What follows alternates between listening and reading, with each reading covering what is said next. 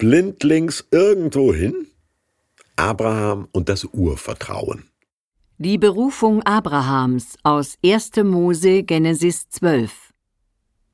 Der Herr sagte zu Abram: Verlass dein Land, deine Verwandtschaft und das Haus deines Vaters. Geh in das Land, das ich dir zeigen werde. Ich will dich zum Stammvater eines großen Volkes machen. Ich will dich segnen und deinen Namen groß machen, so dass du ein Segen sein wirst. Ich werde die segnen, die dich segnen.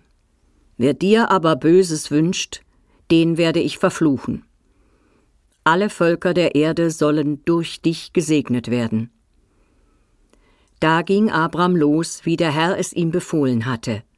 Lot ging mit ihm. Abram war 75 Jahre alt, als er Haran verließ. Er nahm seine Frau Sarai mit und Lot, den Sohn seines Bruders. Auch ihr ganzes Hab und Gut nahm er mit. Dazu kamen die Leute, die sie in Haran hinzugewonnen hatten. So brachen sie auf, um in das Land Kanaan zu gehen. Dabei war doch schon sein Vater nicht da angekommen, wo er eigentlich hin wollte. Aus der heute südirakischen Stadt Ur zog er ins nordostsyrische Haran statt an die fruchtbare Riviera des östlichen Mittelmeers. Warum also sollte Abraham, der hier noch Abram heißt, tun, was ihm eine noch unbekannte Stimme sagt? Brich auf, zieh weg. Wohin genau, das zeig ich dir noch. Aber Abraham macht's. Mit Frau und Neffe, mit Sack und Pack, mit seinen Viehherden und allen Angestellten. Einzig auf Gottes Zusage hin gesegnet zu sein und ein Segen zu werden für alle?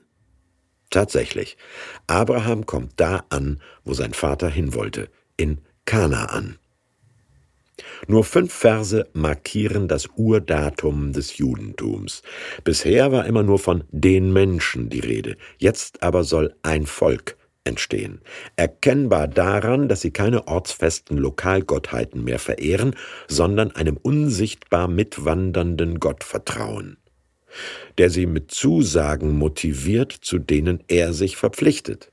Viele Kinder, eigenes Land, großer Segen für alle. Seit Abrahams Aufbruch, vermutlich zwischen 1700 und 1686 vor Christus, bedeutet Glauben nie mehr ein bloßes Fürwahrhalten vorgegebener Unbeweisbarkeiten, sondern Glauben meint ein festes Vertrauen, eine konkrete Zuversicht, eine aktive Gewissheit in das Segen und treue Versprechen Gottes. Abraham soll nicht irgendwie religiöser werden, sondern Gott ruft ihn und er verlässt sich drauf. Der Glaube ist eine vertrauensvolle Antwort.